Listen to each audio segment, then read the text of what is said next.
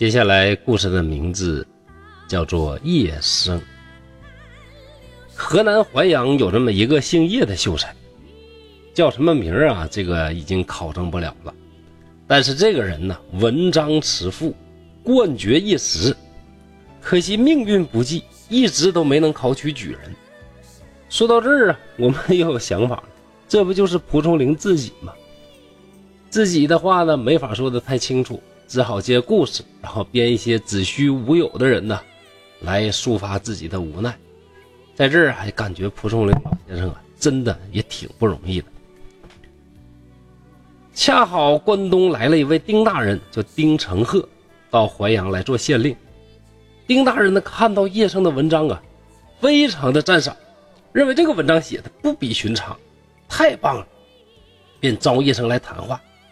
聊着聊着呢，两个人也是非常的投机，感觉这位这个叶生啊，既有妙笔生画的这个文采，同时又有治世安邦的才略，那这种人怎么能考不中呢？哎呀，你是不是没有贵人帮你？来，我帮帮你吧。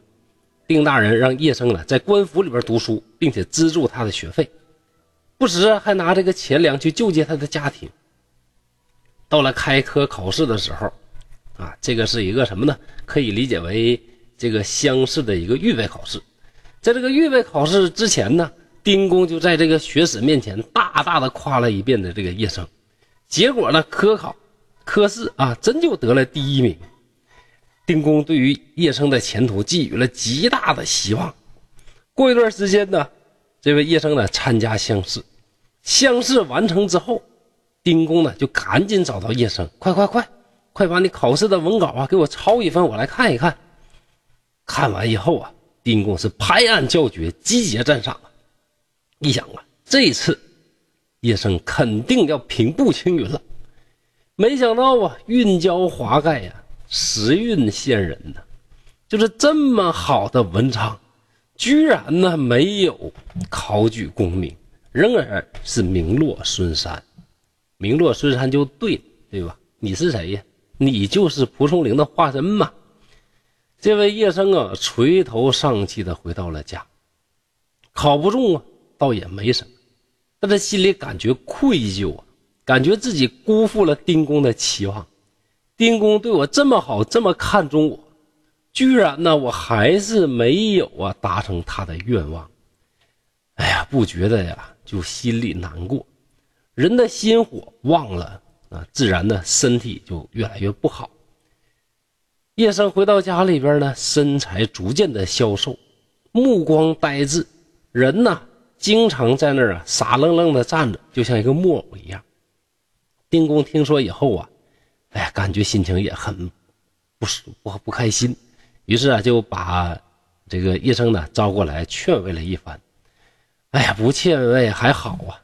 一劝慰啊，叶生的眼泪呢是不停的流啊。丁公非常的同情他，就说了：“说我呢，三年之后呢会任满，任满进京啊，你就跟着我一起去，你当我一个幕僚也好。哎，借这个机会呢，你再想办法呢，再考，再再试，那？总有一天你会成功的嘛。”叶生呢非常感激，辞别丁公回家，从此呢。闭门不出，苦读诗书啊。可惜呀，没过了多久，叶生呢就病倒了，病倒在这个床上了。丁公听说以后啊，经常送东西去慰问他。可是这位叶生啊，服了一百多副药，也不见什么起色。正巧这个时候，丁公啊没到任期满，就因为啊触犯了上司，被免了官，就得离任回家了。在回乡之前呢，给叶生写了一封信。大致意思说，我东归的日子啊，早已经定了，迟迟不走是为了什么呢？我是等你过来呀。你要是早晨来，我晚上就走；晚上来，我们早上就走啊。信送到了病床上，叶生看着信，哭得非常伤心。他让送信人捎话给丁公说：“我的病很重，很难立刻痊愈。”您老啊，先动身吧。送信人回去之后啊，把这个信儿捎到丁公那儿。丁公还是不忍心走啊，仍然慢慢的等着他。哎，过了几天，看门的人呢突然通报说叶生来了，丁公大喜呀，迎上前去慰问。叶生就说：“因为小人的病啊，有劳先生您久等了，心里边怎么也不安宁。今天有幸可以跟随着您身边了。”丁公也非常开心，两个人呢携手啊整理行装，赶早上路了。等丁公回到家以后啊，就让自己的儿子拜叶生为师，并且呢让自己儿子好好的伺候，早晚呢都跟。这个叶生在一起，丁公子的名字叫啥？叫在昌。这个丁在昌当时十六岁，还不会写文章的，但是人特别聪明，文章看上两三遍的就不再忘记了。过了一年之后，公子便能是落笔成文。加上丁公的力量，人老爹是干啥的，对吧？当然有足够的能量为自己的儿子铺铺路了。很快。这个丁在昌公子啊，就进了县学，成了秀才。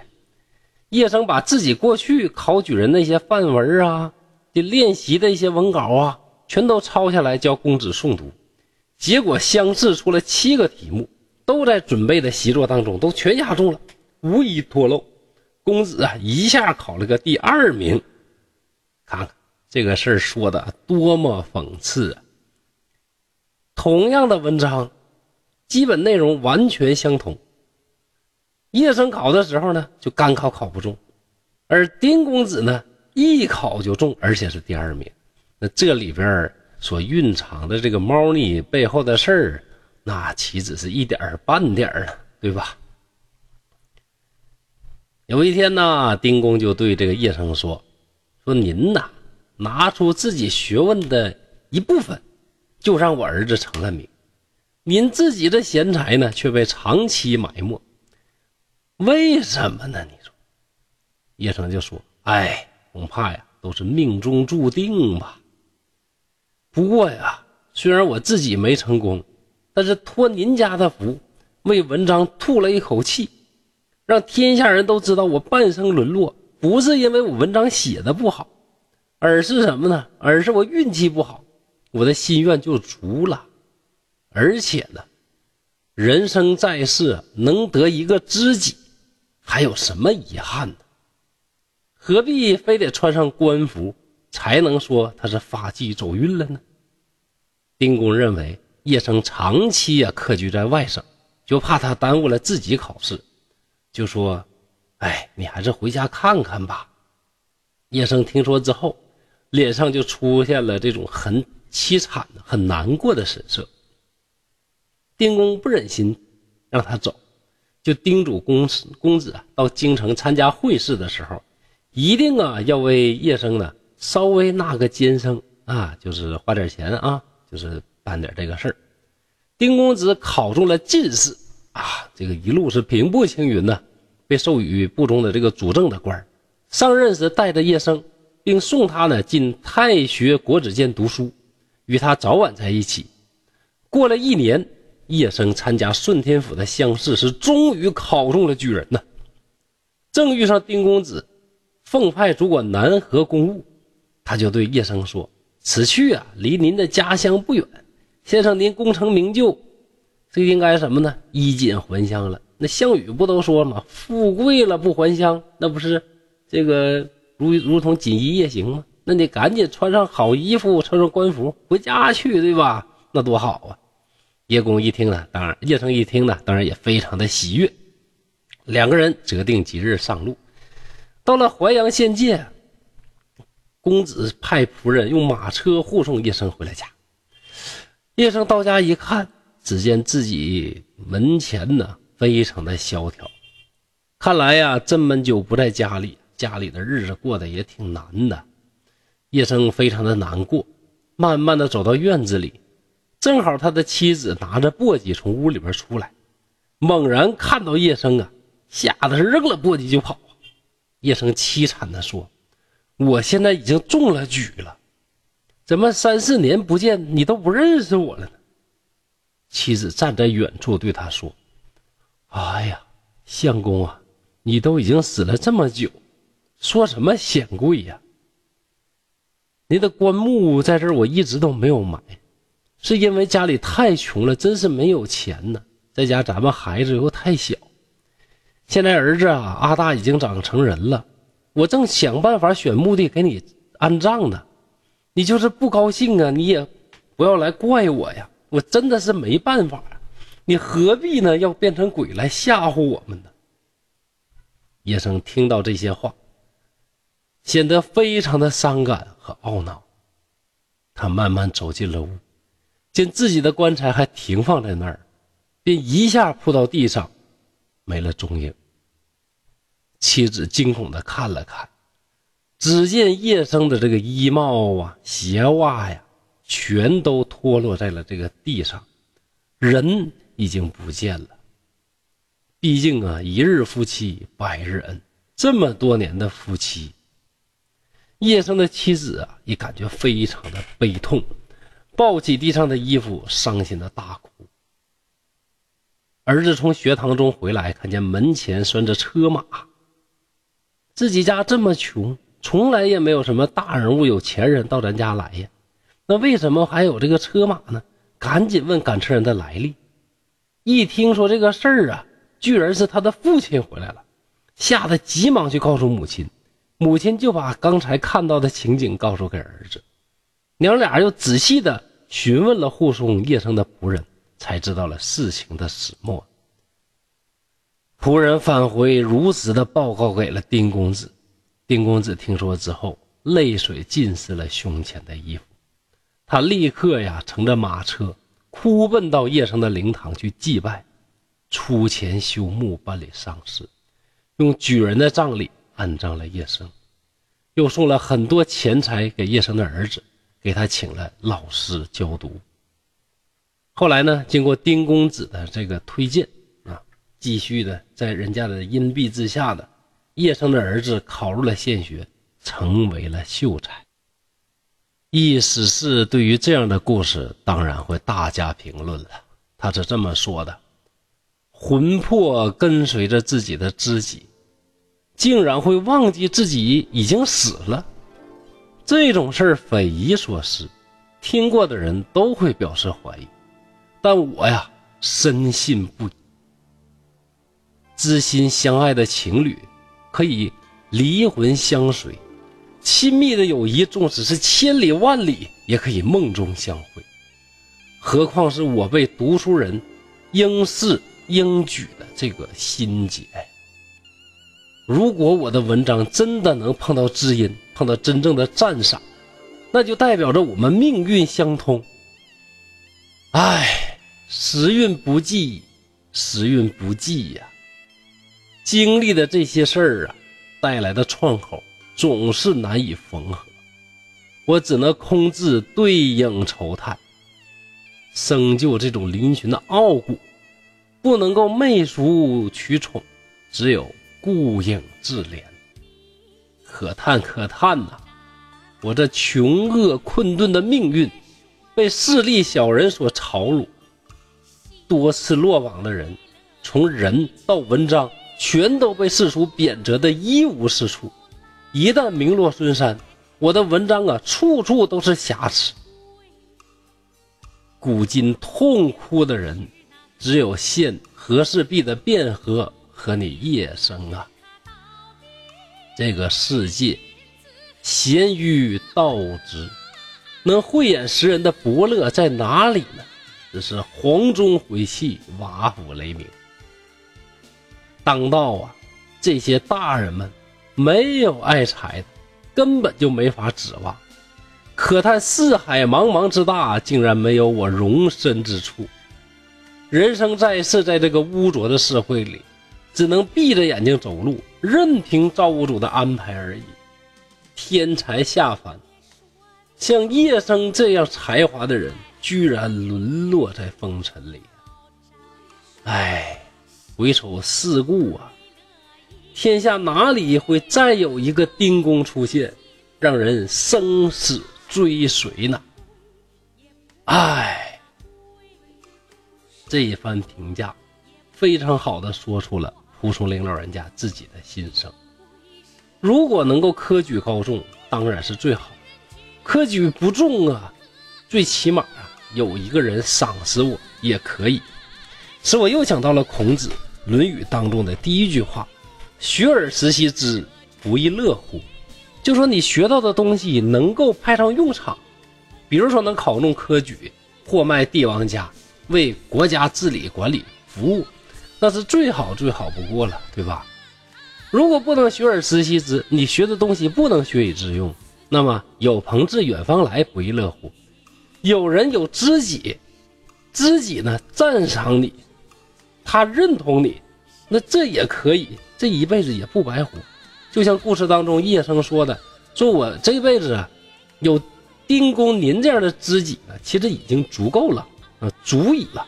而且借着您家公子，这个我也证明了我自己的文章没问题。”那第二个境界也不错，而蒲松龄呢，顾影自怜，第一个境界没达到，没实现，学未能实习，没考中，对吧？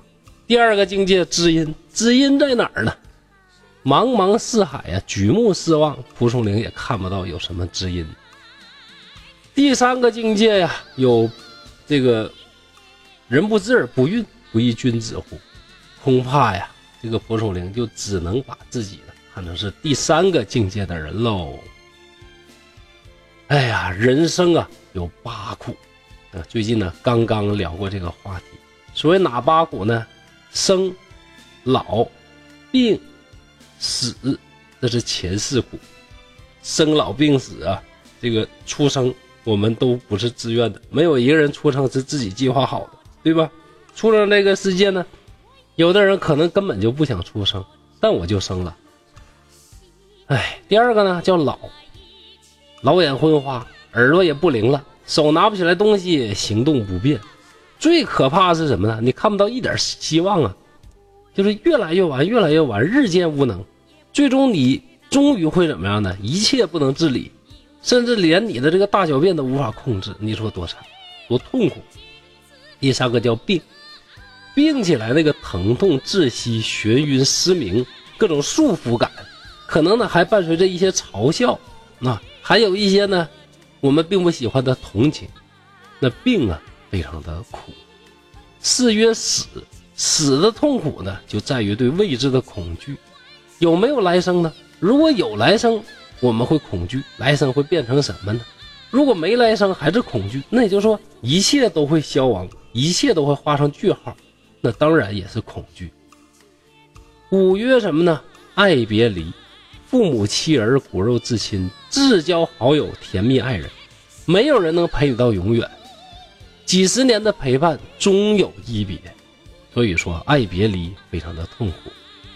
第六个叫做求不得，人总有欲望，但是能实现的欲望却是少得可怜。就比如说蒲松龄。他呢，就是求不得的一个典型，一辈子啊，活了那么大的这个年纪，七十五岁，居然呢都没有凭借自己的能力考取这个一个功名，这就是求不得之苦啊。契约恨长久，一点小小的伤口啊，对你的不公和不不公啊，还有这个挫折，有时候在你心里边几十年、一辈子呢都过不去。就说恨长久啊，经常在心里边呢萦绕在你的这个心头，会折磨你，所以恨长久苦。而最苦的呢，对于蒲松龄来讲，不是以上的七条，而是第八条，就是放不下的执念。不是我的，我想要，那叫求不得；是我的，我想永远握在手里，那叫放不下。而蒲松龄啊，他的这种想成功、想中举这种念头。萦绕在他的心里，啊，永远的不不灭。想必今天如果蒲松龄泉下有知的话，如果在阴间真的有科举考试的话，他能考中成，那么这股怨念才会消失。否则呀，这种放不下的这个苦啊，恐怕会永生永世的伴随这位作者吧。哎，说了这些话呢，感觉已经不是去说《聊斋》了啊。因为人到了一定的年纪之后，你就都要体验的这个人生啊，就是这些无法回避的这些苦。我们是凡夫俗子，一个俗人，也不可能啊跳出这个六道轮回，也不可能跳出人生的八苦，只能通过不断的学习啊，提高自己啊，去去对付啊，去承受这些苦的能力。你说对不对？好了，祝愿大家，呃，经历人生八苦，都尽量的能够少一点，让我们的幸福生活呢更幸福一点。然后大家也乐观一点啊，没事别老想着苦。既然有八苦，那我想就是一定有八乐，对吧？好，今天的故事呢就到这里，说的多了一些，希望大家原谅。各位再见。